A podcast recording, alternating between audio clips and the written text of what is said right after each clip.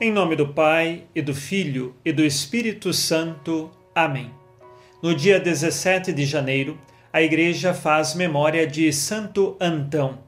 Ele nasceu no Egito no ano de 250 e logo na infância e depois adolescência ele recebeu boa educação clássica e aos 20 anos os seus pais morreram e ele ouviu uma frase do Santo Evangelho de Mateus, capítulo 19, versículo 21, que afirma: Se queres ser perfeito, vai, vende tudo o que tens e dá aos pobres.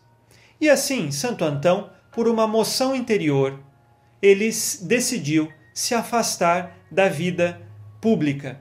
Então ele saiu da sociedade e foi morar no deserto.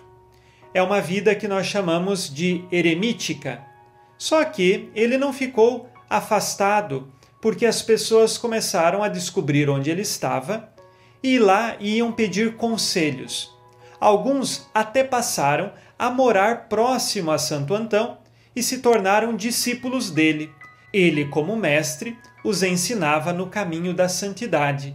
E por isso, Santo Antão começa a ser um pai espiritual a muitas pessoas, principalmente como uma comunidade que está em torno do Mestre, mesmo eremita, há pessoas que residem próximos dele.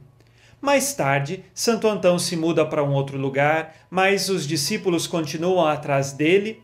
Assim, nós temos Santo Antão como pai da vida religiosa e também de toda a vida monástica. Santo Antão ele é referência para aqueles que querem buscar a Cristo através de uma contemplação e da solidão.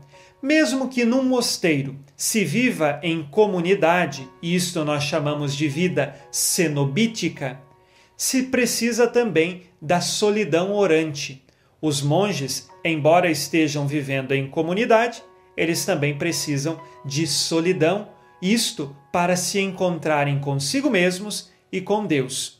E Santo Antão, embora tenha sido eremita no início, no final teve uma vida cenobítica por conta dos discípulos que viveram em torno dele.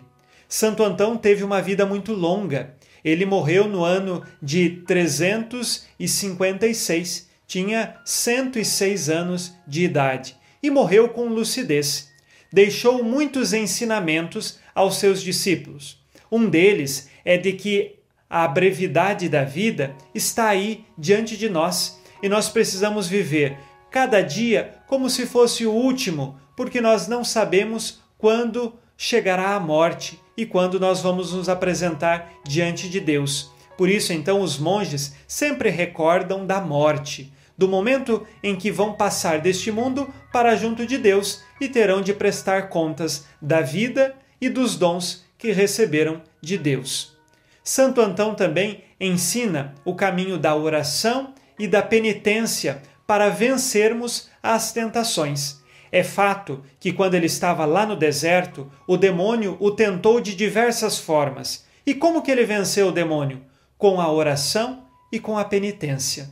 Ele também pedia que os seus discípulos tomassem muito cuidado com os pensamentos mais insignificantes quanto à pureza de vida, porque a partir destes pensamentos se poderia cair em grandes pecados. E por isso Santo Antão pedia a vigilância em todos os pensamentos e em todos os olhares. No mais, ele deixou muitos outros momentos de sabedoria para os seus discípulos. E assim hoje, nós pedimos que Santo Antão interceda por nós para que, com um verdadeiro e ardente desejo de sermos santos, busquemos a oração, busquemos o caminho da penitência, o caminho da caridade cristã como formas de nos santificarmos através da graça que Deus nos concede. Rezemos com você e por você, pedindo a intercessão de Santo Antão. Ó Deus, que chamastes ao deserto Santo Antão, pai dos monges, para vos servir por uma vida heróica, Dai-nos por suas preces a graça de renunciar a nós mesmos e amar-vos acima de tudo, que por suas preces alcancemos, segundo a vontade de Deus, o que pedimos nesta oração. Por Cristo nosso Senhor. Amém. Ave Maria, cheia de graça, o Senhor é convosco. Bendita sois vós entre as mulheres, e bendito é o fruto do vosso ventre, Jesus. Santa Maria, Mãe de Deus, rogai por nós, pecadores, agora e na hora de nossa morte. Amém. Santo Antão, Pai dos monges, rogai por nós.